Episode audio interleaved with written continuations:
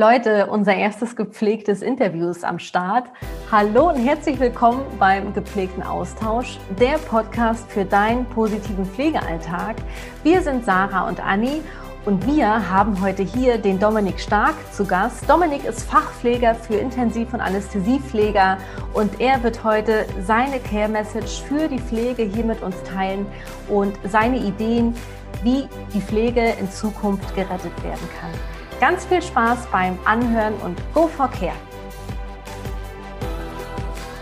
Hallo, liebe Freunde des gepflegten Austausch. Wir müssen ganz ehrlich sein, wir sind sehr, sehr aufgeregt, weil wir haben heute, es ist eine Premiere, wir haben heute das erste gepflegte Interview hier im gepflegten Austausch und wir freuen uns total. Hallo, lieber Dominik. Schön, dass du da bist und als allererstes ganz, ganz lieben Dank, ähm, dass du hier bist, dass du dir die Zeit nimmst, weil, äh, wie du gerade erzählt hast, du kommst gerade aus dem Nachtdienst, richtig? Ja, genau. Hallo erstmal. Vielen Dank für die Einladung. Ich bin auch ein bisschen aufgeregt, weil ich mich auf euch freue und oh. äh, hoffe, dass wir äh, ja hier einen schönen Austausch haben zusammen. Ja, cool. Dann, ähm, ich wette, es sind alle jetzt ganz, ganz neugierig. Die, die auf Social Media auch äh, vernetzt sind, die kennen dich wahrscheinlich auch, aber äh, stell dich doch nochmal vor und ähm, vielleicht kannst du uns auch so einen kleinen Abriss mal so von deinen Pflegesteps ähm, oder auch, also auch gerne einfach von dir ein bisschen erzählen. Wer bist du? Ähm, wo kommst du gerade her aus der Pflege auch? Ähm, ja, was sind da so deine gepflegten Punkte? Ja, fangen wir mal, fangen wir ganz einfach an. Also ich bin Dominik, äh, ich bin 30 Jahre alt und äh, ja, äh, wohne in Köln. Ähm, um meinen Werdegang einmal zu beschreiben, ganz kurz und knapp. Ich habe äh, damals äh, ein freiwilliges soziales Jahr im Krankenhaus gemacht. So, ich glaube, das ist oft der Klassiker, wie man in die Pflege kommt. Mhm. Ähm, das hat mir eigentlich schon richtig gut gefallen. Dann war ich zwei Jahre noch dazwischen im Ausland. Und äh, ja, als ich dann wieder nach Deutschland kam, habe ich mir überlegt, hm, was kannst du machen, was hat dir gut gelegen? Und dann ähm, habe ich äh, ja nochmal ans Krankenhaus gedacht, habe nochmal einen äh, Bundesfreiwilligendienst für ein halbes Jahr gemacht, um sozusagen in der Bewerbungsphase ähm, ja schon mal so ein bisschen so, sozusagen am Beruf zu schnuppern. Und äh, habe mich dann deutschlandweit beworben ähm, und ja, habe mich dann für die Uniklinik Köln entschieden, habe da 2014 dann die Ausbildung angefangen, die 2017 abgeschlossen. Und äh, bin direkt nach dem Examen auf eine Intensivstation gegangen und ja, das, das war keine einfache Zeit, können wir vielleicht später nochmal drüber sprechen. Ähm, genau, aber zwei Jahre später dann, im Jahr 2019, bin ich dann in die Fachweiterbildung äh, für Anästhesie und Intensivpflege gegangen. Die habe ich jetzt am 1.11.2021 äh, abgeschlossen. Hey. Äh, Glückwunsch. Das äh, ist ja genau, wie gesagt, ein wunder, wunderbares Gefühl und ähm, ja, erfüllt mich auch sehr mit Stolz und ja, vielleicht dazwischen, was noch ganz wichtig ist, ähm, weil du gerade so, so, soziale Medien auch so ein bisschen erwähnt hast. Ähm, ich hatte irgendwie äh, durch Zufall das Glück, dass ich bei der Dokumentation von Joko und Klaas äh, nicht selbstverständlich halt mitwirken durfte. Ach, wie cool. Und ja, das äh, war total verrückt, also irgendwie ähm, ungeplant. Ich, ich wusste davon nichts, es war alles ja erst noch geheim. Und ja, dadurch äh, hat sich dann so ein bisschen mein Instagram-Kanal geöffnet und ja, halt so phasenweise versuche ich halt äh, dadurch irgendwie die, die Reichweite auch zu nutzen, um ein bisschen für die Pflege proaktiv was zu machen. Und äh, ja, genau, so bin ich dann so ein bisschen in, in ja auch diesen Aktivismus, sagen wir mal, gerutscht. Und ja, jetzt äh, bin ich hier, fertig weitergebildet und ähm, ja, versuche jetzt äh, mehr berufspolit äh, berufspolitisch auch für die Pflege irgendwie einzustehen. Hast du da schon irgendwie einen Plan? Weil das ist natürlich, jetzt wie du äh, gerade gesagt hast, der, so der Startschuss mit dieser Dokumentation. Tatsächlich habe ich die zufällig, ich habe abends auf dem Sofa gesessen und so durchgesäppt und habe mhm. das gesehen und habe so gedacht, boah, weißt du was, das ist mal was richtig Gutes. Die nutzen jetzt gerade ihre Reichweite und diese Sendezeit, die den und man dachte ja immer erst nur, nur eine Viertelstunde und dann auf einmal eine halbe Stunde. Man guckt so auf die Uhr, hä, schon eine Stunde. Und dass sie da echt so was Großes draus machen, das war echt cool. Wie hast du das so empfunden? Also mittlerweile habe ich echt gemischte Gefühle mit okay. der ganzen Geschichte. Also anfangs war, wie gesagt, ich bin da durch Zufall reingerutscht. Ich glaube, ich weiß gar nicht wie. Ähm, auf Instagram gab es einen Aufruf, äh, gibt es hier ähm, Pflegekräfte, die über die aktuelle Phase sprechen wollen. Und äh, ich war zu dem Zeitpunkt auf, äh, auf einer Corona-Intensivstation und ja, war irgendwie maximal am Limit und dachte mir, ach komm, ähm, dann meldest du dich mal mit irgendwie so einem Video-Statement. Und dann schrieb die Redakteurin, ja, ähm, wir wollen das in so einen Beitrag einbauen. Da habe ich gesagt, hm, okay, cool, kein Problem. Und dann kamen irgendwie drei Wochen keine Rückmeldung. Und dann habe ich auf einmal eine WhatsApp bekommen, ja, falls es noch nicht weiß, mach mal um 20.15 Uhr äh, pro 7 an. Mhm. Und äh, ja, dann lief das da auf einmal und dachte ich mir so, ach krass, das kann doch nicht sein, dass ich da jetzt äh, irgendwie mit dabei bin oder so. Also, ich wusste davon ja nichts. Ja, und dann, ähm, also ich fand, äh, fand das echt richtig gut, was die gemacht haben. Mir hat so ein bisschen gefehlt, das war ja eine KMT-Station, die ge gezeigt wurde. Ähm, das wurde leider nicht erwähnt, weil da hat ja eigentlich niemand was gesagt. Es wurde ja einfach nur gefilmt und dann kamen Pflegekräfte zu Wort. Ähm, und das fand ich so ein bisschen schade, weil die Arbeitsweise auf einer KMT-Station ist nochmal ganz, ganz anders. Mhm. Ähm, dann war es das Uniklinikum Münster, wo ich ein bisschen Probleme mit hatte, weil die ja, ich glaube, zwei Wochen oder drei Wochen vor der Berichterstattung ähm, hatten die auch eine Pflegekraft gekündigt, weil die halt äh, in der Öffentlichkeit halt über die Missstände gesprochen hat. Ich meine, okay, klar, es ist nicht so toll, wenn man jetzt äh, sein eigenes Krankenhaus in der Öffentlichkeit so ein bisschen anzettelt, aber äh, da hatte ich schon auch so ein bisschen gemischte mhm. Gefühle. Und ehrlicherweise muss man sagen, es kam ein Riesenhype. Also es war mega, es, es ging total ab. Ich hatte irgendwie, glaube ich, 99 äh, plus Nachrichten auf meinem Account.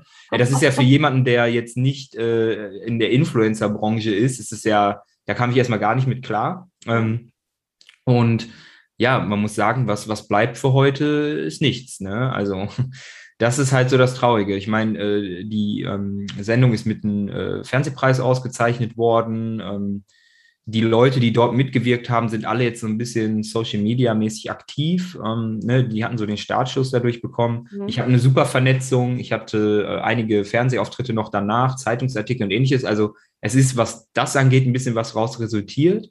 Aber jetzt, wo ich sagen würde, boah, ähm, mega, dass ich dabei war und es hat sich was für die Pflege getan, das kann ich leider nicht sagen. Und das macht mich dann eher traurig, weil für mich war nicht der Fokus irgendwie, hey, wir gehen jetzt ins Fernsehen, wir werden alle berühmt und danach kann ich auf meinen sozialen äh, Account irgendwie hier Hanfblätter äh, äh, oder was hier, diese Hanföle ähm, bewerben. Ne? Also das ist so bei vielen, ja. Das war nicht mein Ziel. Ne? Mein Ziel war halt eigentlich so eine Message für die Pflege rauszugeben und dann irgendwie auch so politischen Druck zu erzeugen. Und mhm. ja, das ähm, äh, muss ich jetzt ja nicht drum äh, rumreden. Äh, es hat sich ja nicht, nicht viel getan in den letzten ja. zwei Jahren. Ne? Und das ist dann so die andere Seite, wo ich dann sage, ja, wofür, wofür dann das Ganze im Fernsehen, wenn die sich da die Einschaltquoten reinholen und die Preise und ähnliches und für die Pflege bleibt halt nichts. Ne? Ja. ja. Nachhaltigkeit ist ein großes Thema. Und du hast gerade schon äh, davon gesprochen, ähm, so ich möchte meine Message raushauen. Und das ist natürlich auch etwas, wofür wir uns hier gerade im Sinne der Nachhaltigkeit brennend interessieren. Und du hast uns ähm, vorab kontaktiert, Dominik, mit äh, ja, zentralen Fragen oder eben Themen, die dich innerhalb der Pflege ähm, ähm ja, beschäftigen, Themen, für die du auch gepflegt positiv losgehst. Du bist äh, berufspolitisch organisiert was unfassbar wichtig ist, auch ein großes Thema. Und ich glaube, das ist, oder wir glauben, das ist einfach auch die Zukunft, sich als Mensch im Pflegeberuf wirklich auch berufspolitisch zu organisieren und eben das dranbleiben. Weil, wie du gerade schon sagtest, äh, Ah, das kann ich auch bestätigen, wenn ich so die letzten 10, 15 Jahre, die ich ja jetzt auch schon in der Pflege bin, zurückschaue. Für den Moment passiert was, aber Nachhaltigkeit ist gefragt und ja, wirklich da auch am Ball zu bleiben, und da immer wieder äh, wirklich versuchen, äh, berufspolitische Mauern einzureißen, das kostet auch Kraft, aber wahrscheinlich kommen wir nicht drum herum. Und ähm, wenn es um deine Care Message geht, lieber Dominik, also was ist denn deine Idee? Was glaubst du, wie wir die Pflege retten können? Ja, das ist eine sehr gute Frage. Ich mache mir da seit zwei Jahren wirklich äh, Gedanken drüber. Ähm, und man sieht es jetzt ja auch aktuell, es laufen aktuell die Tarifverhandlungen ähm, der Länder und ähm, ja, natürlich äh, haben wir diesen Aspekt äh, Finanzen. Ne? Ich bin da ehrlicherweise nicht so der Freund, ähm, alles auf die, auf die Geldnummer zu schieben, ähm, um zu sagen, ja, wir brauchen mehr Kohle, wir brauchen mehr Kohle und das ist äh, irgendwie der Schlüssel ähm, äh, irgendwie für diese ganze Lösung. Ähm, klar, zum einen brauchen wir attraktive Gehälter, aber ich sehe da eher das Problem, dass wir ein, ein, ein angepasstes Gehaltsniveau haben müssen. Das heißt, wenn wir jetzt mal schauen, äh, Pflege im Krankenhaus, Pflege in den alten Einrichtungen, da haben wir teilweise Differenzen von 700 bis 1300 Euro brutto phasenweise. Und äh, das sind viel zu hohe Sprünge, besonders jetzt auch mit der generalistischen Ausbildung.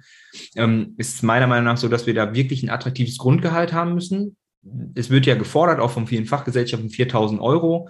Ähm, das finde ich, das finde ich in Ordnung. Das kann man so als Grundsatz setzen und dann darüber hinaus halt sofort Weiterbildung, Zusatzqualifikation dann halt zusätzlich äh, zu entlohnen. So, das wäre, das wäre so mein, mein Punkt bei den Finanzen. Ich will da gar nicht so, so groß drauf reiten, weil das ist nicht so, mhm. das ist nicht so meins, wo ich jetzt sage, boah, Geld, Geld, Geld, ne? Ich finde eher, wir müssen, wir müssen ganz viele andere Sachen ansetzen. Und das ist halt, wir, wir müssen ja schauen, das Problem ist ja, wir haben zu wenig Leute. Also es gibt zu wenig äh, Pflegekräfte. Und ähm, dadurch haben wir halt unterbesetzte Stationen und äh, wir drehen uns irgendwie so im Kreis. Ähm, wenn man irgendwie äh, Kolleginnen fragt, die ausgetreten sind aus der Pflege, ne, die gesagt haben, tschüss, ich möchte das nicht mehr, und man fragt die, warum, warum seid ihr gegangen und wann würdet ihr wiederkommen? Naja, also mit den Finanzen war es ja ganz okay, aber ich würde wiederkommen, wenn mehr Leute da sind. Hm. Dann denkt man sich, naja gut, äh, aber irgendjemand muss ja zurückkommen, damit auch wieder mehr Leute äh, ja. da sind. Ne? So ein Teufelskreis, und, ja. Genau, das ist so ein Teufelskreis. Und wir drehen uns halt die ganze Zeit, weil wenn man immer sagt, ich würde, ich würde, ich würde, aber ich komme nicht, das ist natürlich, das ist eine Schwierigkeit, wo man jetzt, da kann man jetzt schlecht ansetzen. Ne? Man kann nur in Gespräche gehen. Das, das habe ich von der Politik schon öfter gefordert. Ähm, hört auf, mit irgendwelchen äh, Chefärzten zu sprechen im Fernsehen über die Pflege, sondern holt euch die Leute, die ausgetreten sind aus der Pflege und sprecht ne, mit denen und dann guckt, woran es liegt. Also was ist das Problem? Und dann wird man sehen, ja, finanzielle Mittel müssen auch da sein, aber es müssen ganz andere Sachen passieren. Ähm, zum Beispiel auch äh, mit, mit der Dienstplangestaltung. Ich finde das in der Pflege immer noch, also es ändert sich schon so langsam. Ich meine, wenn, ähm, wenn, Anni, wenn du jetzt schon 10, 15 Jahre in der Pflege bist, dann weißt du vielleicht auch, wie die sich mit den Dienstplänen so ein bisschen verändert hat. Ähm, wenn ich mit älteren äh, Kolleginnen spreche, die sagen auch, ja, äh, vor 20 Jahren gab es das hier noch nicht, dass wir äh, irgendwie Zwischendienste gemacht haben und so. Aber ich glaube, das ist genau der Weg. Also wir, wir, müssen weg von diesen Kernarbeitszeiten so, ne? Dass wir sagen, hey, warum kann nicht äh, eine alleinerziehende Mutter oder ein alleinerziehender Vater äh, um 10 Uhr reinkommen und äh, kann um 13 Uhr wieder gehen? Also ich meine, wo ist das Problem? Ne? Dann gibt es da halt eine Unterstützungsphase in der Zeit. Ne? Und ähm, da müssen wir halt viel dynamischer werden und das muss, das muss mehr unterstützt werden, halt, um ne, vielleicht auch diese Leute wiederzubekommen, die sagen, hey, ich habe äh, zu wenig Freizeit oder ich kriege das alles nicht gemanagt. Ne? Und äh, ja, das ist, äh, das ist so auch ein Punkt. Dann, ähm, was ich, äh, ich habe ja gerade gesagt, ich bin über ein freiwilligen sozialen Jahr halt in die Pflege gerutscht. Und ich meine, was spricht dagegen, ein ähm, Pflichtsoziales Jahr für äh, Schüler und Schülerinnen halt irgendwie zu organisieren? Ne? Mhm. Äh, das muss jetzt ja nicht nur zwingend äh, in der Pflege im Krankenhaus oder in Alteneinrichtungen sein, es kann ja auch was Soziales sein. Ne? Also ich finde, äh, pflegerisch Soziales ein Jahr oder wir können auch von sechs oder neun Monaten sprechen, um einfach ähm, A, der Gesellschaft etwas wiederzugeben und B, halt vielleicht Einblicke in diese Branche zu bekommen. Weil das Problem ist, wir müssen ja auch irgendwie Werbung für unseren Beruf machen. Und ich, ich finde, wenn wir jetzt auch gucken, Social Media, Fernsehen etc., wir wollen immer nur so schlechte Sachen eigentlich sehen. Also es gibt meistens Leute, die meckern, äh, es sind Missstände, es kommen irgendwelche Leute zu Schaden oder keine Ahnung. Und wenn diese Leute aktiv reinschauen können, dann lernen sie diesen Beruf ganz anders kennen. Ähm, und äh, ich meine, ich muss euch nicht erzählen, wie vielseitig die Pflege ist. Also es ist nicht, ich gehe entweder auf Normalstation, Intensivstation oder äh, in, in, eine Altenpflegeeinrichtung. Nee, nee, ich kann irgendwie aus 85 verschiedenen Bereichen, Positionen und was weiß ich, ähm, kann ich mich weiterbilden, weiterentwickeln und kann ganz viele andere Sachen machen. Ja, und ich finde, das müsste man den Leuten halt dann irgendwie so näher bringen. Ne? Ja, und äh, davon ab, ähm, glaube ich, mit das Wichtigste sind die Personaluntergrenzengesetze, die sehr aktuell, wie sie von Herrn Spahn äh, ja eingeführt wurden, ja die absolute, ähm, sorry, dass ich sage, Verarschung sind. Mhm. Ähm, das wissen ja auch viele Leute nicht. Ne? Es wird ja für sensible Bereiche vorgeschrieben, was für eine Mindestbesetzung wir haben müssen. Und ich kann jetzt zum Beispiel mal ein Beispiel geben für meine Intensivstation. Ähm, ist es eine äh, 1 zu äh, 2,5 war es Anfang, jetzt mittlerweile bewegen wir uns zu 1 zu 2 ähm, Betreuung. Das Problem ist aber, und das muss man jetzt erwähnen, dass äh, PraxisanleiterInnen, äh, Teamleitung etc., dass die mit in den Dienstplan ja reinfallen, bei uns aber nicht aktiv am Bett arbeiten. So, die fallen aber in diese Quote mit rein und setzen sozusagen halt die Mindestbesetzung dann runter. Ne? Also es arbeiten aktiv weniger Leute, aber durch diesen Stellenplan, Dienstplan sind es halt aktiv mehr. Und äh, das, das muss halt geändert werden. Ne? Und äh, ich weiß nicht, ob ihr es mal mitbekommen habt, aber die Strafen, die man mittlerweile, also es war ja eine Übergangsregelung auch durch Corona und mittlerweile greifen ja die Strafsysteme. Das heißt, wenn man diese Anforderungen nicht äh, erfüllt, dann muss man am Ende äh, eine, ja, eine, eine Strafe zahlen. Und ähm, möchte jetzt nicht zu intern plaudern, aber diese Strafen sind in der Regel lächerlich. Ne? Also das, inter das interessiert, glaube ich, die, die, die, großen Krankenhäuser eher weniger. Wie wird das, wie wird, sorry, dass ich dich unterbreche, mhm. wie, wie wird das denn dann kontrolliert? also es ist ja so, dass man ja, man kann ja sehen im Dienstplan, wie viele Leute ja. waren da. Ne? Und dann am Ende, klar, es gibt ja diese elektronischen Dienstplanprogramme, ähm, das kann natürlich alles nachvollzogen werden. Ne? Und ich, genau, das ist die Frage, wer kontrolliert das? Ne? Ja, also, genau, man, man schickt halt diese Zahlen raus. Ne? Man sagt dann, ja, hier, wir hatten so und so die Besetzung. Und dann muss ja irgendein Gremium oder irgendeine politische Aufsicht oder so, oder was weiß ich für ein, für, ein ähm, Gerichtsverfahren da oder so, guckt sich das dann an und muss dann halt diese Strafzahlung veranlassen. Und äh, die sind halt wirklich mickrig. Ne? Hm. Und ich finde, die klare Message wäre ja, wenn wir im Endeffekt nicht eine finanzielle Strafe machen, sondern einfach die Betten sperren würden, um diese Besetzung dann halt zu gewährleisten. Ne? Mhm. Und äh, das tut nämlich halt viel mehr weh und deswegen macht man das halt nicht. Ne? Und äh, das ist halt so das Problem. Also wir haben so eine Untergrenze, aber in den meisten Bereichen bringt das nichts. Ne? Und äh, ich kenne eine Station, die war besser besetzt. Also die war besser besetzt, als diese Personaluntergrenze ähm, es eigentlich vorgeschrieben hat. So, jetzt ist das ja die Personaluntergrenze. Das heißt, das ist das Unterste, das Mindeste, das aller, aller Schlechteste, was man an Pflege anbieten muss. Und dann waren die besser besetzt und dann hat man gesagt, naja, ihr seid ja über diese Personaluntergrenze, dann schicken wir jetzt euer Personal, was über ist, schicken wir in die anderen Bereiche. Ne? Das, also, das sind so Sachen, wo ich, wo ich mich frage, wieso haben wir überhaupt eine Personaluntergrenze? So, also, was ist das schon für ein Wort? Ne? Also, das, das, das beschreibt ja schon, dass wir am Limit sind. Und äh, der Maßstab war ja auch von den zehn, äh, glaube ich, Krankenhäusern, die mit am schlechtesten besetzt waren und mit die, äh, sagen wir mal, die, die krassesten Anforderungen hatten. Das heißt, wir sind schon ganz, ganz, ganz, ganz tief gegangen. Und ja, so ein Schnitt funktioniert halt nicht. Ne? Wenn ich jetzt mal eine Uniklinik mit einem Wald- und Wiesenkrankenhaus vergleiche, jetzt also nicht, ähm, nicht respektlos jetzt gemeint, ne, von wegen, dass da weniger Arbeit ist, aber an einer Uniklinik sind nochmal ganz andere Patientinnen, ne? die, die sind multimorbide, die sind wirklich ähm, meistens schon am Therapie-Limit, die bekommen dann irgendwie noch eine ECMO eingepflanzt oder so, was halt mega krasse pflegerische ähm, Versorgung auch äh, bedarf. Und das dann gleichzuwiegen von der Besetzung mit, mit einem Krankenhaus, was vielleicht nicht so invasiv ist, äh, das ist auch schwierig. Ne? Das ist, muss halt äh, individuell und bedarfsorientiert sein. Und das ist so meiner Meinung nach das, was unbedingt geändert werden muss. Diese bedarfsorientierte ähm, Pflegepersonaluntergrenze sozusagen. Also das wäre so, das wäre eine richtige Entlastung. Aber ich habe das Gefühl, dass wir da aktuell noch weit von entfernt sind. Ja. Das war jetzt ein bisschen viel, ne? Aber.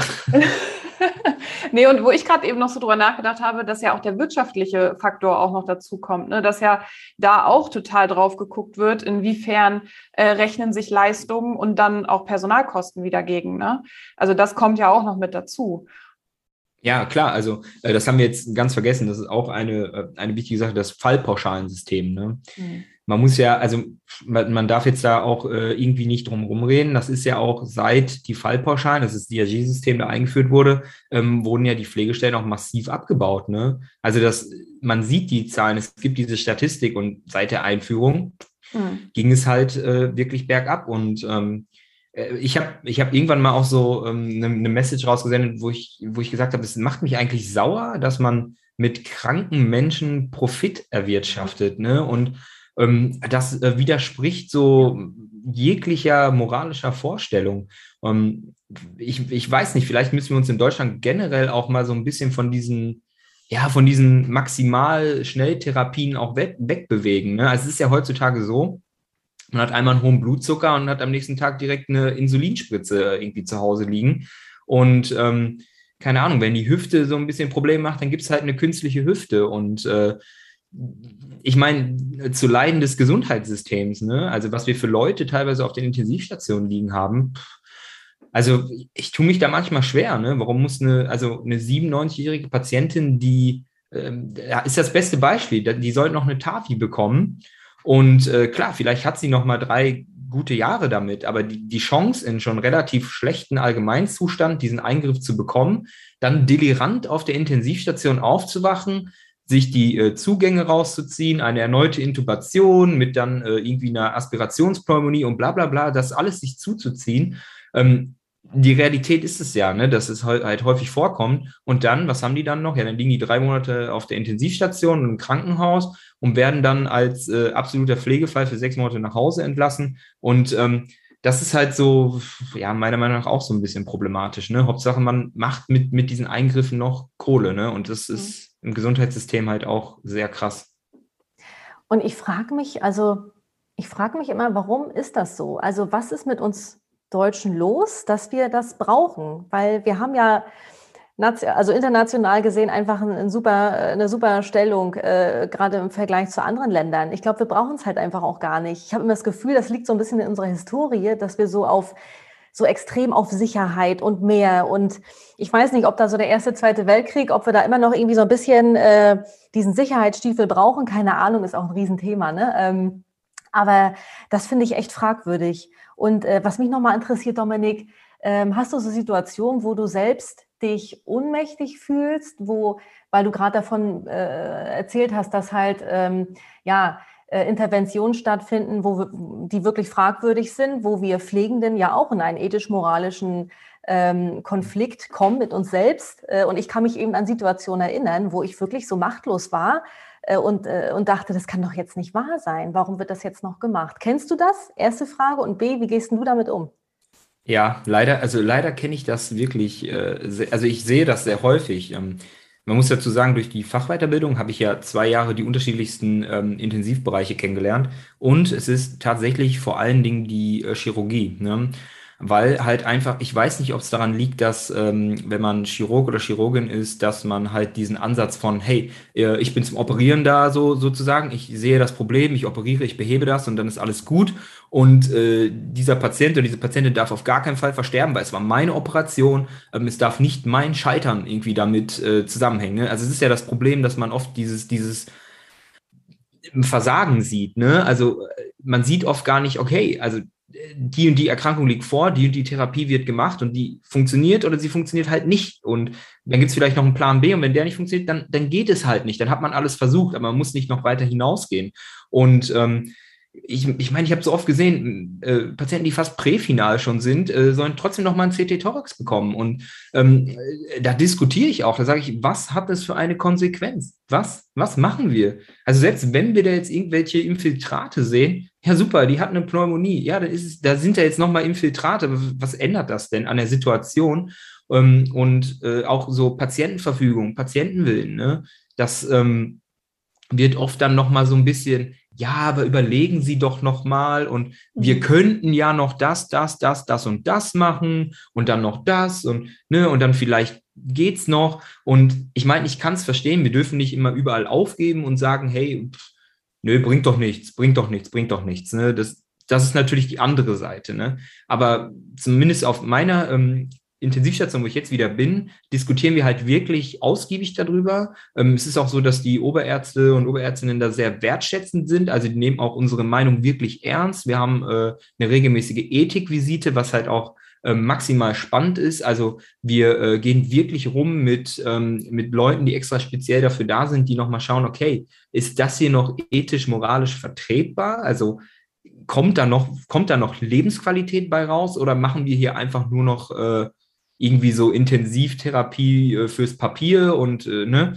und das ist ein das ist ein entscheidender Ansatz und ich glaube, dass jedes Krankenhaus ähm, zumindest ein Ethikkomitee bräuchte, weil also es gibt ja äh, Möglichkeiten. Ich glaube jetzt viele Leute aus kleinen Krankenhäusern, die sowas mal haben wollten, die wissen, man kann das anfordern. Das dauert aber teilweise irgendwie zwei bis drei Monate, bis da irgendwie so ein Komitee rausrückt. Und meistens hat sich das in der Zeit dann schon selbst limitiert und dann auf einer naja, ungünstigen Art und Weise. Und äh, deswegen wäre das schon mal der erste Schritt. Und ähm, ja, wie ich selber damit umgehe, also wie gesagt, ich, man muss halt immer aufpassen. Oft ist ja so, dass man bei älteren Menschen sagt, ja, okay, die haben ihr Leben gut gelebt und die haben jetzt wirklich Jahrzehnte mit dieser Erkrankung verbracht und äh, ne, die sind jetzt am Ende. Vielleicht sollte man da jetzt nicht mehr zu viel machen, aber auch eine ähm, palliative Versorgung kann noch sehr, sehr viel Intensivpflege und sehr viel Intensivmedizin beinhalten. Das heißt, ähm, ich habe jetzt zum Beispiel ähm, Patienten gehabt, der, der, der hat eine sehr seltene Hodgkin-Erkrankung äh, und äh, sobald diese Diagnose gestellt wird, ist sie eigentlich direkt schon palliativ. Aber man muss sagen, diese Diagnose wurde vor vier Jahren oder so gestellt und der hat jetzt vier Jahre eigentlich noch relativ moderat und gut gelebt. Und wenn man direkt damals schon gesagt hätte, ja, der ist palliativ, da machen wir nichts mehr, dann hätte er vielleicht diese vier guten Jahre nicht gehabt. Ne? Deswegen muss man da immer, muss man das alles immer sehr gut hinterfragen. Ne? Und ich, also ich lebe diesen Austausch. Ne? Also auch zu verstehen, jetzt, ich meine, ich bin Intensivpflegekraft, klar, ich kann viel hinterfragen, ich verstehe auch viel, aber ich bin natürlich nicht äh, so versiert in diesen medizinischen Diagnosen wie jetzt, äh, wie jetzt ein Mediziner. Ne? Und äh, ich finde, es ist wichtig zu verstehen, was, was die so anstreben. Also, ne, was soll denn diese Therapie bringen oder auf welchem Level wollen wir denn kommen? Und wenn man da so im, im Austausch ist, dann glaube ich, dann, dann kann man das auch besser greifen. Und äh, ja, also ich bin oft natürlich auch frustriert, aber ähm, am Ende des Tages, glaube ich, ähm, muss, man, muss man halt einfach diesen, diesen Austausch leben, ne, um das dann halt zu verstehen und halt immer drüber sprechen. Ne. Es ist, gibt Momente, ähm, ich, äh, ich überlege gerade, ich hatte genau, ich hatte einmal eine Reanimation und ähm, das war halt wirklich, also wir haben bei uns so einen internen Reha-Funk und äh, da wurde ich auf eine nephrologische Station gerufen und äh, der Nachbarpatient hat den gefunden und hat gesagt, er hat schon kein Mittag gegessen, jetzt auch kein Abendessen. Ihr könnt euch also vorstellen, wie lange der da schon äh, im Bett lag. Wir wurden halt zum Notfall gerufen und mussten, also der Oberarzt von der Station kam dann dazu und hat mich sozusagen verpflichtet, dass ich diesen Menschen noch reanimiere, obwohl er eigentlich schon eine Leichenstarre hatte.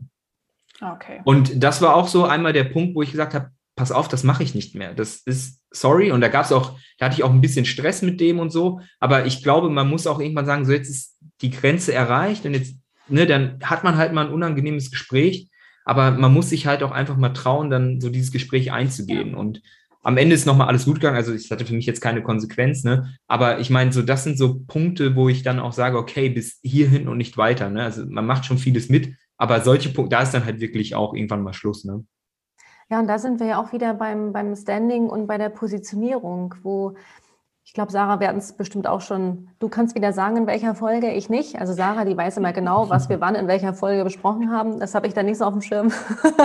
Aber so, dass ähm, die Pflegenden von heute, egal in welchem Bereich, egal mit welchen Qualifikationen, einfach auch dahin kommen, das anzuregen, wie du schon sagst, du stellst Fragen, du bringst Leute oder Ärzte, andere Berufsgruppen, die halt mit in der, in der ähm, Patienten- oder äh, Klientenversorgung involviert sind, ähm, ja, zum Nachdenken. Ja, klar, ein Arzt, so du hast nochmal deinen Kompetenzbereich, wir haben als Pflegekraft, als, als, als Führungskraft, wie auch immer, unseren Kompetenzbereich, aber im multiprofessionellen Team, also das lebt ja von einem Austausch und einfach auch ja, ich finde auch Pflegende, die haben ja auch nochmal einen ganz anderen Blick. Ja, und du hast auch gerade so schön gesagt, so, ich will halt auch verstehen, so dieses über den Tellerrand. Ich will wissen, warum solche Entscheidungen getroffen werden. Ich will wissen, was da los ist.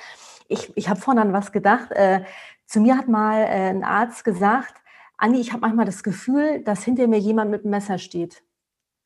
Okay. Und da habe ich gedacht, boah, wie krass da habe ich so gedacht, weil ich war dann, ähm, ich war auch so, äh, ähm, als ich noch aktiv in der Pflege gearbeitet habe, war ich auch mal die, die immer so ne, gleich Mund auf und was soll das hier und äh, ne, sich halt auch da positioniert hat und, ähm, äh, und die Ärzte eben auch konfrontiert hat. Und äh, dann kam diese Aussage und ich habe gedacht, puh krass, also ich weiß nicht, was ganz oben auch nochmal für Entscheidungen getroffen werden, ähm, ja, die wir alle da nicht so mitbekommen. Und das fand ich auch richtig krass. Aber ja, sich gegenseitig auch stärken. So mhm. dieser, äh, dieser äh, äh, du hast auch gerade von Individualität gesprochen, Bedarfsgerechtigkeit.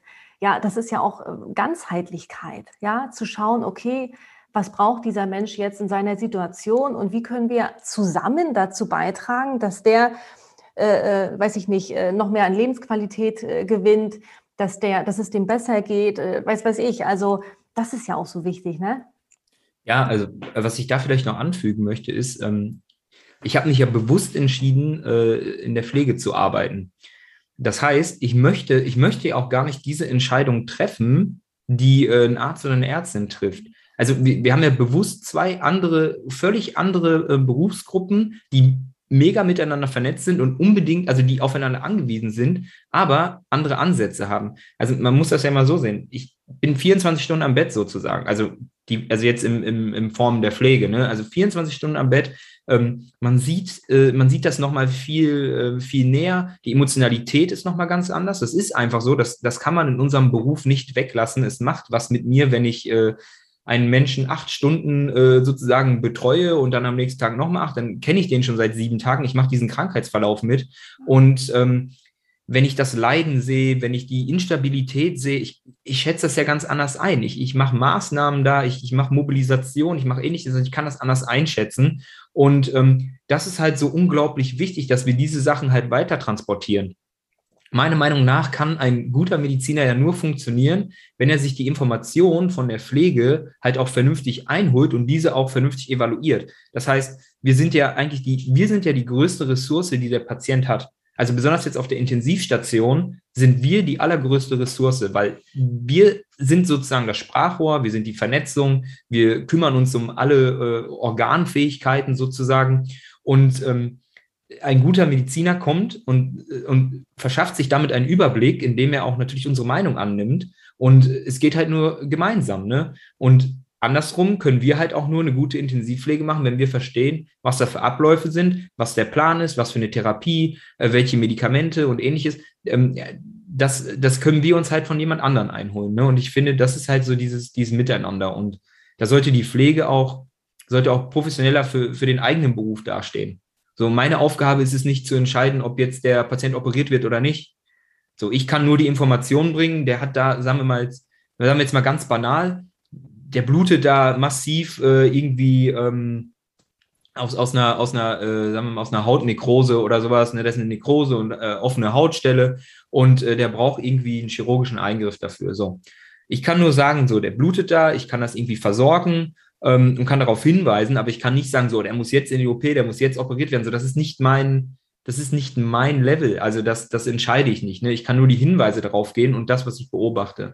Und ich finde, das ist so wichtig, dass wir uns da auch so ein bisschen differenzieren. Ne? Also wir, wir müssen nicht mitmischen mit denen so. Das ist, ähm, wir haben genug für uns selber zu tun. Also ich meine, eine, eine professionelle Pflege äh, ist es ja, also da gibt es so viele Möglichkeiten, so viele Maßnahmen, die ich da machen kann, bevor ich mich überhaupt mit anderen Sachen beschäftige, kann ich erstmal meine Sachen alle abarbeiten. Ne? Und ich glaube, das ist oft auch so das Problem, ne? dass wir denken, ja, das ist, das, was wir machen, ist nicht wertvoll. Ich muss mit den Medizinern mitmischen. Ne? Ich muss gucken, dass ich da irgendwie so mit dabei bin, weil dann bin ich, äh, dann bin ich angesehen oder so. Ne? Und das würde ich mir halt wünschen, dass wir mehr von unserer äh, Professionalität also Professionalität auch irgendwie so nach außen auch tragen und auch stolz sind auf die Möglichkeiten, die wir haben, ne? weil ganz ehrlich, eine richtig gute Pflege führt auch zu einem sehr, sehr guten, ähm, gesunden Krankheitsverlauf. Ne? Also die Gesundung, ähm, die ist maßgeblich davon äh, beeinflusst, wie wir uns verhalten und wie wir die Patienten betreuen. Ne? Und äh, das ist, also, ich meine, was will man mehr? ne, das ist doch, also das ist doch Wahnsinn, was wir für eine, für, für eine Möglichkeit und für eine Macht auch haben, in diesen Krankheitsverläufen mit, äh, sagen wir mal, ähm, ja, zu agieren. Ich, ich, muss, ich muss die ganze Zeit gerade so grinsen, weil wir sind wie so Wackeldackel. Ne? Wir hören dir total gespannt äh, zu und nicken die ganze Zeit. Mega spannend, was du erzählst. Ähm, und ich musste eben so drüber nachdenken, als du gesagt hast, ja, man muss auch seine eigenen Grenzen kennen. Und das hat ja auch was mit Selbstbewusstsein zu tun. Und auch ein Selbstbewusstsein ähm, muss man ja auch erstmal aufbauen, um dann vielleicht auch einen Stolz entwickeln zu können, auch einen Selbstwert äh, entwickeln. Und was würdest du, du bist ja jetzt echt schon äh, auch länger dabei, hast äh, viel Erfahrung, ähm, jemanden raten, der vielleicht jetzt auch gerade neu in der Pflege ist mhm. und vielleicht zum ersten Mal auch mit diesen moralischen Konflikten so äh, in Kontakt kommt? Was würdest du da sagen? Ich glaube, erstmal ist es halt sowieso sehr individuell, wie man selbst drauf ist. Ne? Also, was für eine Emotionalität ich selber habe. Ich bin zum Beispiel, das ist halt total lustig. Ich bin total emotionaler Mensch eigentlich, ähm, aber in meiner professionellen ähm, äh, Berufung, also wenn ich irgendwie in der Pflege tätig bin und äh, am Bett arbeite und eine Sterbebegleitung mache, dann ähm, ja, ist so eine gewisse Emotionalität da, aber ich lerne dann schon, das auch in den Situationen so ein bisschen zurückzuhalten. Ne? Und ähm, ich glaube, das kommt halt auch nur über Erfahrung. Deswegen ähm, würde ich, also neuen Leuten, die auch auf Intensivstationen ähm, anfangen, rate ich immer viel zu sprechen, viel nachzufragen, ähm, diese Sachen halt ähm, respektvoll anzusehen. Also das heißt, ähm, dass man nicht irgendwann sagt, ja, die sterben doch sowieso alle oder schon, ja, ja, okay, ist halt wieder ein Toter oder so. Also auch nicht so dieses, ist mir irgendwie ein bisschen ja. egal, sondern also Respekt vor dieser Situation haben ähm, und halt auch Respekt vor den Tätigkeiten. Ne? Also es ist so, ich sehe nichts so für richtig selbstverständlich an. Ne? Ich habe zum Beispiel immer noch massiven Respekt und ähm, auch so, ja, Angst jetzt nicht, aber ich habe wirklich richtig Respekt äh, vor einer ECMO, wenn ich die betreue. Ähm, die kann ich so oft betreuen, wie ich möchte. Und trotzdem habe ich einfach wahnsinnigen Respekt davor. Und ich, ich finde, das sollte man auch immer bewahren. Dominik, und, ganz kurz, wir ja. haben tatsächlich manchmal auch ZuhörerInnen, die ja. in der Pflege arbeiten, jedoch Pflege interessiert sind. Ne? Vielleicht, weil sie auch mhm. ähm, Angehörige haben, die irgendwie einen erhöhten Pflegebedarf haben. Erzähl doch mal, äh, was eine ECMO ist. Ja, stimmt, das habe ich jetzt schon, äh, glaube ich, zweimal reingeworfen. Also im Grunde genommen heißt das extra, extrakorporale Membranoxygenierung. Das ist ähm, ein Gerät, was äh, die Herz-Kreislauf- und Lungenfunktion überbrücken kann oder auch nur die Lungenfunktion. Und jetzt ähm, in, insbesondere jetzt äh, mit, mit, mit der Covid-Pandemie, also wenn jemand jetzt einen schweren Corona-Verlauf hat und die Lunge sozusagen so infiltriert ist und äh, so geschädigt, dass sie zum Beispiel gar nicht mehr arbeiten kann, könnte man zum Beispiel so eine ECMO legen. Das sind dann so zwei riesige Kanülen, die ähm, entweder venovenös, also über zwei Venen oder halt äh, über eine Vene und eine Arterie verlaufen. Und dann kann man äh, dementsprechend das Sauer, äh, sauerstoffarme Blut sozusagen aus dem Körper nehmen, kann das wieder mit Sauerstoff anreichern, kann äh, CO2 rausfiltern. Also das ist äh, ein sehr ähm, komplexes Gerät und wird halt in den, es ist schon eine sehr, sehr kritische Phase, wenn man dieses Gerät hat. Ne? Aber man kann es überleben. Es bedarf halt ein hohes Grad, äh, sagen wir mal, an, an äh, Pflege ähm, äh, auch und äh, auch wirklich medizinische Betreuung. Und ähm, dieses Gerät ist halt unglaublich wichtig, weil wenn das nicht mehr läuft sozusagen, da gibt es unterschiedliche Probleme, die auftreten können. Und wenn dieses Gerät zum Stehen kommt, dann kann der Patient oder die Patientin halt ziemlich schnell und sehr rapide äh, auch versterben. Ne? Also deswegen äh, wird zum Beispiel von der Fachgesellschaft wie auch eine 1 zu 1 Betreuung dafür empfohlen. Das findet in der Regel aber nicht so statt. So das jetzt grob einmal zu ECMO. Also es ist ein wirklich äh, komplexes Gerät und ähm, man sollte auch schon relativ gut äh, ja irgendwie äh, sich auskennen, so meiner Meinung nach. Ne? Also so mindestens, mindestens anderthalb Jahre ähm, intensivpflegerische Erfahrung ist das Mindeste, was man haben muss. Ne? Und dann kann man schauen. Aber auf jeden Fall, ähm, ja, wo waren wir gerade stehen? Wie, wo, ähm, wir waren bei den Faden verloren. Ähm, wie du da auch ähm, mit diesem ja. belastenden, ja. Genau, ja, also was ich den Leuten noch rate, also auf jeden Fall ähm, sollte man diese, diese Herausforderungen, ähm, besonders, also ich kann jetzt für die Intensivpflege sprechen, ähm, diese Herausforderungen sollte man auf jeden Fall annehmen, sollte sich ähm, nicht zu sehr beeindrucken lassen. Also es ist alles erstmal ziemlich viel, es sind äh, total viele Schicksalsschläge ähm, und äh, damit muss man erstmal klarkommen. Und ich finde, es ist natürlich auch, wenn man damit auch erstmal Probleme hat. Also wenn man nach Hause geht und wenn man sagt, boah, das ist, das, mhm. das macht mich fertig und ähm, dann darüber sprechen. Ne? Und da kommt wieder das, was ich meine, dieses, wenn man sich auch mit Medizinern dann austauscht, um zu verstehen, warum, also warum hat alles, was wir getan haben, nichts gebracht? Mhm. Ähm, dann, dann hat man nochmal einen anderen Blick darauf, ne? als wenn man sagt, okay, ich habe jetzt alles gegeben, es hat wieder nicht gereicht. Also man darf gar nicht in dieses, in dieses Gedankenspiel kommen, mhm. ähm, habe ich zu wenig gemacht, was hätte ich noch machen können. Ne? Es gibt Sachen, die muss man dann halt einfach akzeptieren, ähm, weil man halt alles gegeben hat und dann ist es halt so. Ne? Und ähm, ja, ich glaube, umso, umso mehr man das durchmacht, umso ähm, ja, umso besser kann man auch damit umgehen. Ne? Das ist halt wirklich so ein Learning by Doing. Ne? Es ist halt einfach so. Und das Allerwichtigste, finde ich, ist, äh, Emotionalität zuzulassen auch. Ne? Also ich habe auch schon mal mit Angehörigen zusammengeweint. Äh, ich habe die schon mal in den Arm genommen. Also es gibt kein, für mich gibt es da kein, wenn ich selber für mich sage, das ist okay, dann gibt es da kein Tabu. Also warum sollte ich nicht äh, die Ehefrau von einem äh, Patienten, der 31 Jahre ist und gerade verstirbt, warum sollte ich sie nicht in den Arm nehmen, wenn sie äh, doch gerade das braucht. Also, ich meine Gott, dann, dann, dann weine ich kurz mit der ein bisschen, dann ist auch okay. Ähm, ich meine, es wäre doch schlimm, wenn ich da stehen würde und dann so, ja, müssen, ja. Sie, müssen Sie jetzt mit klarkommen, so ist das Leben äh, und gehe dann raus, sitze dann auf der Couch zu Hause und äh, bin da dann völlig fertig. Dann lasse ich es doch lieber da mit ihr zusammen raus. Ähm, aber wie gesagt, das muss, das muss jeder für sich selbst evaluieren. Ne? Ich finde, das ist auch so ein, schöner, in, Anführungsstrich, in Anführungsstrichen gemeinsamer Coping- oder Bewältigungsprozess in dem Moment schon. Auch ein ganz wichtiger Prozess für uns Pflegende, finde ich auch. Äh, toll, dass du es hier mit reingenommen hast. Ähm, apropos junge Menschen, Sarah hat ja gerade die Frage gestellt, Mensch, was kann dann so ein junger oder neuer Mensch, der oder die in der Pflege arbeitet, was, was, was, was können die machen, um eben mit solchen Herausforderungen umzugehen, um da äh, ja bestmöglich mit, also für sich mit umzugehen.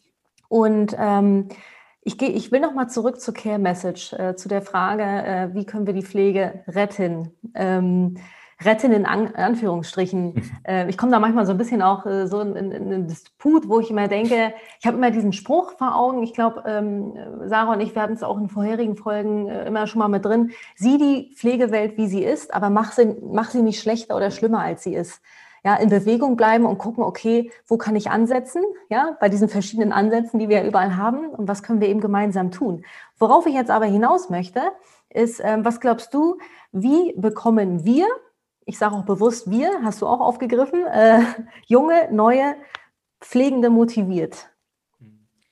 Also zum einen ist es halt äh, so, dass wir lernen müssen, halt über unseren schönen Beruf auch positiv zu sprechen. Und ähm, ich glaube, das ist ein Problem, was wir seit zwei Jahren sehr extrem sehen, dass halt die sozialen Medien nur, also fast nur mit negativen Beispielen ähm, gefüllt sind. Und ja, wir brauchen ein gewisses Grad an das läuft schief, das sind die Missstände, das muss sich bessern, da bin ich dabei, da habe ich auch schon mal das eine oder andere äh, auch gesagt, aber wir müssen ja auch lernen, mh, das zu zeigen, was schön ist, ne? genau worüber wir gerade gesprochen haben, dass wir positiv am Krankheitsverlauf äh, irgendwie äh, maßgeblich äh, beteiligt sind, dass wir so viele unterschiedliche Tätigkeiten haben, so viele unterschiedliche Bereiche in der Pflege und dass es so vielfältig ist, dass wir also auch menschlich gesehen ähm, einfach, wir, wir machen ja keine Unterschiede. Ne? Also Pflege bedeutet, dass alle Menschen gleich, also gleich behandelt werden. Ne? Und es ist egal, welche Nationalität, egal welche äh, Religion, es ist egal, welche Erkrankung, ähm, auch gerade die, diese, diese Diskussion mit geimpft und ungeimpft, das ist in, in, in der professionellen Pflege ist das egal. Alle Menschen werden gleich behandelt. Ne? Und das ist halt, ähm, das ist ja auch was Schönes, weil man ja auch die eigene Diversität dann so ausleben kann. Ne? Und so behandelt man ja auch die eigenen Patientinnen. Und ähm, ich meine, allein das sind ja alles Aspekte, wo ich sage, boah, das ist doch voll der schöne Beruf. Ne? Und die Rahmenbedingungen, mehr Personal, bessere Strukturen kann sich ja nur ändern, wenn neue Leute nachkommen. Ne? Das heißt, in, ich glaube, in zehn Jahren fehlen ungefähr 500.000 Pflegekräfte halt äh, aufgrund von Renteneintritt und was weiß ich alles. Und wir brauchen halt Nachwuchs und wir müssen diese Leute halt abholen. Ne?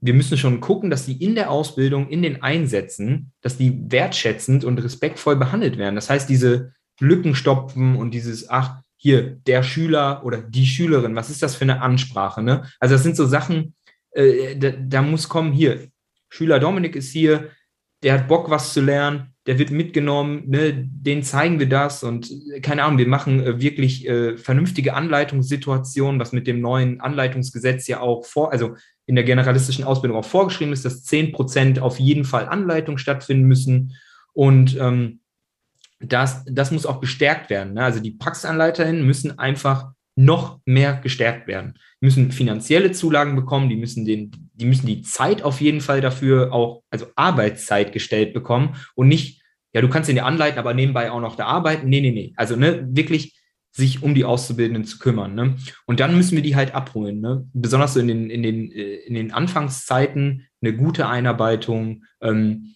Geduld ne, und halt auch wirklich so viel Zeit geben wie möglich. Und wenn es vielleicht nicht passt mit dem Bereich, dann nicht sagen, ja, du kannst nichts, du bist blöd oder so, geh woanders hin, sondern dann einfach gemeinsam zu schauen, okay, so was liegt dir denn? Wo sind deine Stärken? Wo siehst du dich? Also wir müssen die Leute besser einbinden, damit wir die nicht verlieren. Weil was ich jetzt in der letzten Zeit gesehen habe, Leute kommen frisch nach dem Examen, ähm, besonders irgendwie so Intensivstationen ähm, und sind nach sechs Monaten wieder weg oder nach vier Monaten.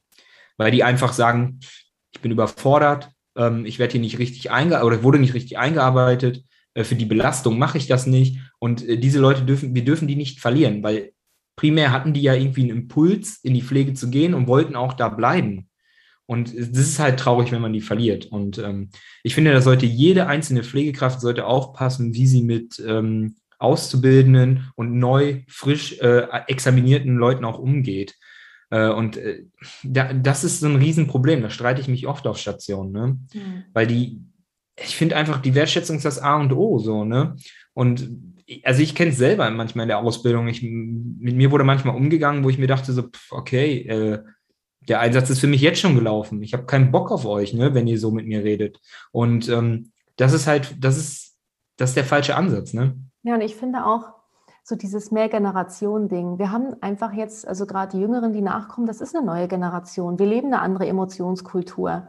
Und ähm, was du auch gerade gesagt hast, da sind wir auch wieder beim Austausch. Ne? Also, dass wirklich die, die äh, Pflegefachkraft oder auch die Praxisanleiterin, der Praxisanleiter sich wirklich fragt, was, was, was braucht denn der? Was braucht die Auszubildende mhm. jetzt gerade? Wo, wo steht er? Wo steht sie? Und da eben immer wieder ins Gespräch zu gehen. Ne? Ich kann mich auch daran erinnern, so Erstgespräch, Zwischengespräch, mhm. Abschlussgespräch, so wie es ja eigentlich sein soll, wenn du deine einzelnen Praktika hast in der Pflegeausbildung. Also in meiner Ausbildung, muss ich ganz ehrlich sagen, habe ich es, glaube ich, nie gehabt. Und mhm. äh, natürlich, ähm, ich habe ja auch ein paar Jahre äh, in der Pflegeausbildung, also an der Schule gearbeitet, haben wir die äh, Auszubildenden äh, mit diesem, damit in die Praxis geschickt. Und wir sind ja auch immer wieder so in den Austausch mit den PraxisanleiterInnen gegangen, wo einfach immer wieder aufgrund ne, Personalmangel äh, und so weiter ähm, diese Gespräche eben nicht stattgefunden haben. Aber ich denke auch, dass das so, so wichtig ist, um immer wieder zu schauen, wo stehst du, was brauchst du, ähm, wie kann ich dich bestmöglich unterstützen und so weiter und so fort. Ja, ja vor allen Dingen auch den, den, den Lernstand entsprechend. Ne?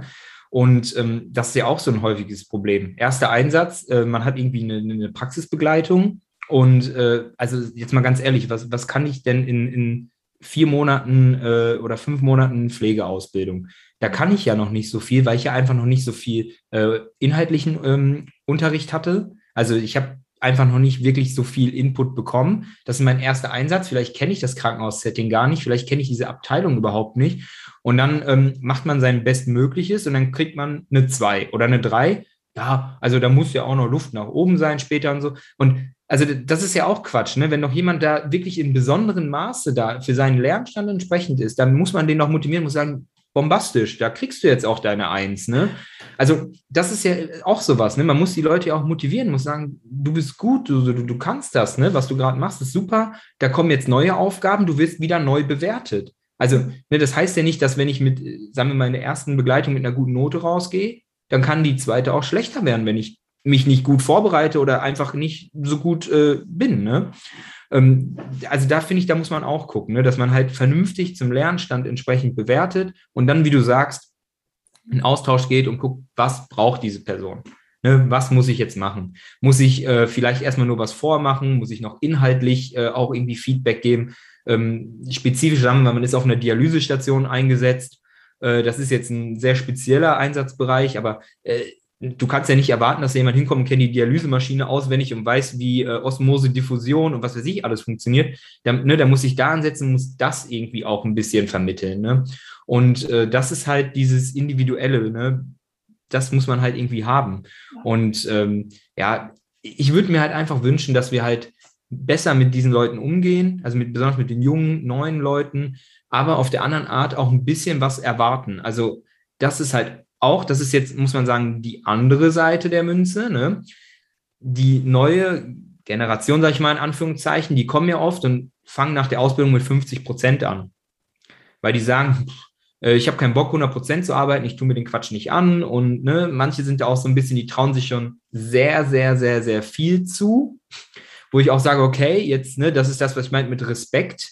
Also Respekt auch äh, davor, äh, Menschen zu betreuen Ne, dieses, was ich meinte, wir sind die größte Ressource, wir sind das Sprachrohr, wir kümmern uns die ganze Zeit. Also es ist eine mega Verantwortung, das sollte man nicht so auf die leichte Schulter nehmen.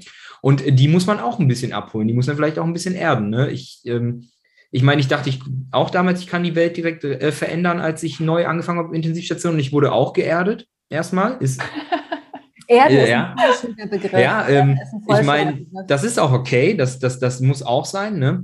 aber wir müssen auch akzeptieren, dass vielleicht die neue Generation, die nachkommt, die andere Prioritäten gesetzt hat, die gesagt hat, hey, ich möchte keine 100 Prozent mehr arbeiten, ich lebe nicht zum Arbeiten, ne? Also umgekehrt, ich möchte einfach auch mehr Freizeit haben. Mir ist das Geld per se jetzt erstmal so ein bisschen egal. Ich möchte arbeiten, aber ich möchte auch sehr viel Freizeit haben. So, das müssen wir irgendwie akzeptieren und das auch irgendwie einbauen. Ne? Wir können nicht, also mein Denken ist oft auch so, ah, ich bin noch jung, ich muss 100% arbeiten. Ne? So, total dummes, altes Denken eigentlich. Mhm. Es gibt nämlich jetzt andere Leute, die anders denken und das muss man halt auch akzeptieren. Und äh, da habe ich mich auch eine Zeit lang noch schwer getan, ne, dass ich gesagt habe, ach, die, äh, die, die jungen Leute, die jungen Leute heutzutage, äh, die kann man nicht mehr, kann man nicht mehr belasten und so, die fangen direkt mit 50 Prozent an und ja, mein Gott, äh, mittlerweile haben mir auch viele Leute schon andere Sachen dazu erzählt und ich denke jetzt auch ein bisschen anders. Das muss man halt einfach akzeptieren und muss gucken, dass man dann halt sagt, okay, lieber nehme ich die Menschen in 50 Prozent, äh, als ich gar keine habe. Ne? Das, das ist, halt, ist ja auch wieder diese individuelle Geschichte, ne? Und du meintest eben so, das fand ich eigentlich voll schön. Ich kam an und dachte, ich könnte die Welt verändern. Mhm. Und wie schön wäre es denn eigentlich, wenn diese Denke, ähm, ich kann jetzt nur mal so gesagt, die, die Pflege positiv verändern, bleiben würde. Und durch diesen professionellen Austausch, der dann mit meinen PraxisanleiterInnen irgendwie stattfindet, äh, werde ich aber immer wieder auf diesen professionellen Weg gebracht und auch begleitet. Und was du sagst, haben wir auch letzte Woche voll ähm, drüber diskutiert, dass es auch super wichtig ist, auch Vertrauen zu schenken. Zu sagen, hey, pass auf, ich traue dir zu, dass du die Situation löst ich hab, bin dein Ansprechpartner oder deine Ansprechpartnerin. Du kannst mich jederzeit dazu rufen, wenn du dich unsicher fühlst, wenn du eine Frage hast. Aber in erster Linie auch mal so dieses Vertrauen schenken, damit da auch wieder, da sind wir wieder bei dem Selbstwert, beim Selbstbewusstsein, dass das wieder gestärkt werden kann. Damit man dann wieder durch diese belasteten, äh, belastenden Situationen gesund durchkommt. Also das mhm. ist ja dann der Teufelskreis in die andere. Also das ist dann der, wie nennt man den dann, der der Positivkreis, der Positive Care-Kreis, so irgendwie. Ja, genau. Wir dürfen halt die Leute, die motiviert sind, äh, dürfen wir nicht abschrecken. Ne? Ja. Also nicht irgendwie vermitteln, äh, komm mal klar hier, hier ja. gibt es keine motivierten Leute, die was verändern wollen. Wir laufen alle immer hier äh, den gleichen Takt entlang und wir machen alle immer das Gleiche und keiner hinterfragt was. Ähm, man muss ja froh sein, dass es Leute gibt, die irgendwie Veränderungen und positive Impulse senden. Ne? Und ähm, ja, ich keine Ahnung, ich bin oft damit angeeckt auch, ne? besonders wenn man so sehr selbstbewusst ist und halt von sich überzeugt. Ne? Ähm, klar, man, man muss das immer in Maßen haben, aber man, man hat damit schon oft auch Probleme, weil die Leute denken, boah, jetzt kommt hier wieder so jemand, der äh, irgendwie die Welt verändern will. Ähm, und damit müssen wir halt anders umgehen, ne? weil ich meine, guck mal, was ihr jetzt hier macht, auch mit dem, mit dem, mit dem Austauschen, das zeigt ja auch, dass die Pflege, da sind ja so viele kreative Menschen, die ähm, unbedingt was verändern wollen. Die wollen sprechen, wir wollen uns vernetzen, wir wollen uns austauschen, wir wollen voneinander lernen, wir wollen besser werden. Und ähm, diese Ressourcen muss man halt nutzen und nicht ja. kaputt machen. Ne? Ja, 100 Prozent.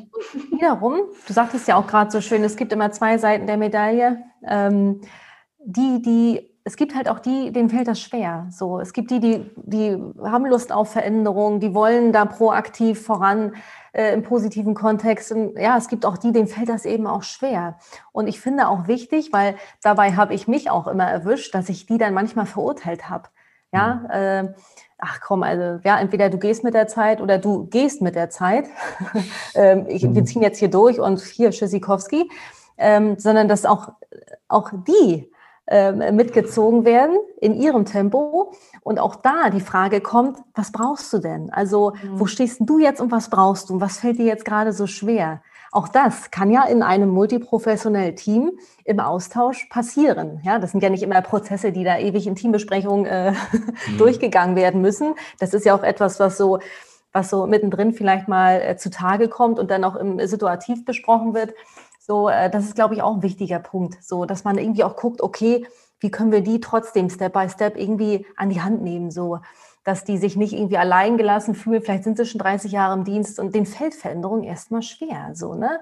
Ja, jetzt kommt da so viel Neues, Telemedizin, Telecare, oh Gott, ja, da müssen die auch erstmal mit klarkommen.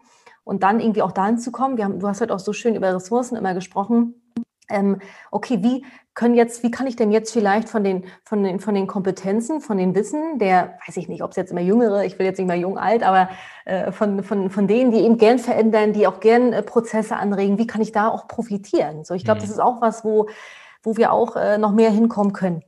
Ähm, ach, Dominik, also du hast ja, gesehen, ich bin auch konstantes Nicken. Ich glaube, wir haben uns ganz oft äh, äh, total wiedergefunden in dem, was du gesagt hast. Richtig schön. Ich bin schon jetzt total beseelt und ähm, äh, möchte jetzt nochmal auf, auf dich zurückkommen, auf dich als Pflegefachkraft. Ähm, du hast hier so tolle Impulse gesetzt, also wirklich. Und ähm, die Frage, die wir dir jetzt nochmal ähm, äh, stellen wollen, ist, warum? Also warum bist du hier? Das heißt, warum bist du in der Pflege?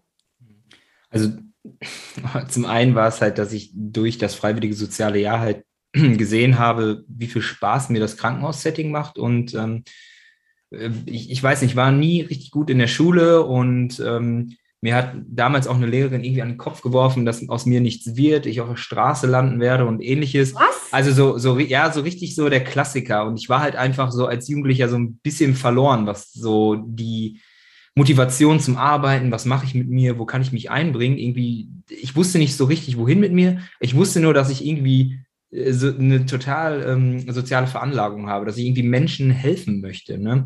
Und ähm, ich möchte aber nicht irgendwie sagen, hey, ich äh, habe irgendwie so ein Helfersyndrom oder so und ich mache alles aus Nächstenliebe, sondern ich wollte irgendwie auch ein Wissen aufbauen und wollte auf einer richtig hohen Ebene dann halt auch irgendwie mich einbringen, weil ich wusste jetzt, also ich war vielleicht nicht gut in der Schule, aber ich war jetzt auch nicht, ich war jetzt auch nicht blöd so, ne? Und ähm, ja, und in der, in der Ausbildung, in der Pflege habe ich halt gemerkt, wie, wie geil ist das, wenn ich mir einfach Wissen aneigne, dazu noch eine Motivation habe, gerne mit Menschen arbeite und ich ähm, ich auch noch Menschen dabei helfen kann, dass sie einen, einen, extrem schwierigen Krankheitsverlauf überstehen oder irgendwie eine chronische Erkrankung, wenn die da irgendwie eine Verbesserung haben.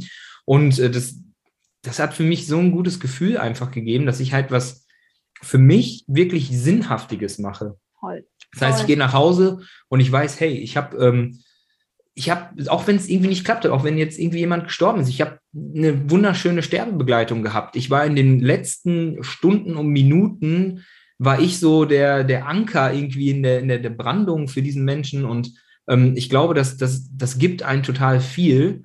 Und dazu jetzt, also jetzt nochmal als ähm, äh, Fachpflegekraft sozusagen zu sprechen, wenn ich überlege, was ich mir über den Zeitraum auch für Wissen angeeignet habe, ähm, wie viele äh, Texte ich gelesen habe, Arbeiten rausgeschrieben habe, was für Bereiche ich gesehen habe, dann denke ich mir, das ist doch cool. Also ich, ich habe doch voll den guten Wissensstand und ähm, ich kann alles irgendwie so ein bisschen hinterfragen und nachvollziehen. Und äh, das motiviert mich halt einfach. Ne? So dieses Pflege ist so dynamisch, entwickelt sich irgendwie von Jahr zu Jahr weiter und man ist irgendwie Teil davon. Man kann sich total vervielfältigen und äh, das, das macht mir halt einfach mega Spaß. Ne? Und ähm, ich, ich glaube, wir sollten halt einfach viel mehr auf sowas gucken. Ne? So, was bewirke ich, was kann ich bewirken ähm, und was für Kompetenzen habe ich mir überhaupt erarbeitet? Und ich glaube, jeder, der in der Pflege arbeitet, jetzt ob es äh, zwei Jahre sind, ob es zehn Jahre sind, ob es 30 Jahre sind, äh, was man da alles erlebt hat, was man äh, gelernt hat, ähm, was man auch für Menschenkenntnisse entwickelt und ähnliches, auch die eigene Emotionalität so kennenzulernen. Ich glaube, dass es halt wirklich äh, sehr, sehr viel wert ist. Und deswegen ist dieser Beruf halt einfach auch so, so toll, weil er so vielseitig ist. Ne? Also, ja. ich, äh, ich komme hier echt aus dem, aus dem Grinsen nicht raus, äh, lieber Dominik. Das, ähm, ist, das hat so viel Spaß gemacht, äh, jetzt deine Perspektiven zu hören, deine Expertise auch zu hören, deine Einschätzungen, deine Ideen zu hören. Ähm, ich glaube, dass ganz, ganz, ganz viele äh, ZuhörerInnen jetzt gerade sehr, sehr neugierig sind, wo sie dich denn finden können, weil ähm, vielleicht, weil sie mehr über dich erfahren möchten. Erzähl mal, wo bist du äh, vielleicht auch im Social-Media-Bereich zu finden? Und wie? Genau, also ja, genau. Ich bin, wenn dann hauptsächlich bei Instagram unterwegs. Ähm, ich bin nicht so der ähm, 100 Posts am Tag Mensch. Ich mache mhm. ab und zu, wenn ich mal irgendwie so denke, ah, jetzt ist ein guter Zeitpunkt, jetzt möchte ich was sagen, dann ähm, sende ich mal einen Post ab. Also da, da, findet man mich unter äh, dom-stark91. Mhm. Ähm, also oh, ich, ja, das packen wir mit äh, in die. Ähm, genau. Ja, ist das Shownotes, ne? Das packen wir damit rein. ja, also soll es auch ähm, für mich keine Werbung sein, ich, aber ich finde halt auch den Austausch gut. Ne? Mir, mir schreiben immer wieder mal so, ähm, ich habe jetzt nicht so viele Follower, ich bin jetzt hier nicht so ein äh, Ultra-Pflege-Influencer oder so, ähm, weil das auch irgendwie nicht so mein Ziel ist. Ähm, aber ich freue mich, wenn mir Leute schreiben, auch in Austausch gehen und ich bin da auch für Diskussionen, Kritik und so jederzeit bereit. Ja, und ansonsten äh, bin ich gar nicht so viel aktiv. Also ich mache so ein bisschen auf Instagram, aber ähm, ja, sonst findet man mich äh, halt so oft auch auf äh, Demonstrationen, Veranstaltungen, ähm, Streik. Also ich versuche mich halt wirklich eher berufspolitisch auch aktiv äh, zu organisieren und einzubinden ähm, und nicht halt nur irgendwie auf so Social Media irgendwas zu posten. Ähm, das ist, ja, das ist auch schön und gut, aber ich bin eher so der dann auch aktiv so im Hintergrund ein bisschen auch was macht. Sehr cool. Lieber Dominik, ähm, vielen, vielen, vielen, vielen Dank ähm, für diesen unfassbar wertvollen, gepflegten Austausch. Ich kann mir wirklich vorstellen, dass äh, auch einige ZuhörerInnen da sich total mit identifizieren können, da auch ganz, ganz viel für ihren äh, gepflegten Rucksack äh, mitnehmen können. Und ähm, ja, wir wünschen dir von Herzen alles Liebe für deine Zukunft. Und ja, ganz viel äh, Power, ganz viel äh, Motivation weiterhin. Ähm, schön, dass du in der Pflege bist. Schön, dass du für die Pflege losgehst. Und ja, vielen Dank. Ja, ich kann mich auch nur bedanken für die Einladung. Also es war super sympathisch. Es hat äh, echt viel Spaß gemacht und äh, ja auch eure Arbeit, die ihr leistet damit ähm, und halt auch andere Leute damit abholt, ist halt mega, mega wichtig. Und äh, dafür auch nochmal mein, äh, ja, von mir aus auch ein großes Dankeschön, ähm, weil ich denke, dass wir sowas mehr brauchen. Diese Vernetzung nach außen, und ja, ich hatte mega viel Spaß. Vielen Dank ja, euch. Super. Ich wünsche euch auch nur das Beste. Dankeschön, ganz lieb. Und äh, auch dir als Zuhörer, als Zuhörerin, wir wünschen dir jetzt auch noch einen ganz, ganz tollen Tag, egal wann du die Episode hörst. Ähm, wie immer, mach das Beste draus und go for care. Ganz liebe Grüße und bis zum nächsten Mal.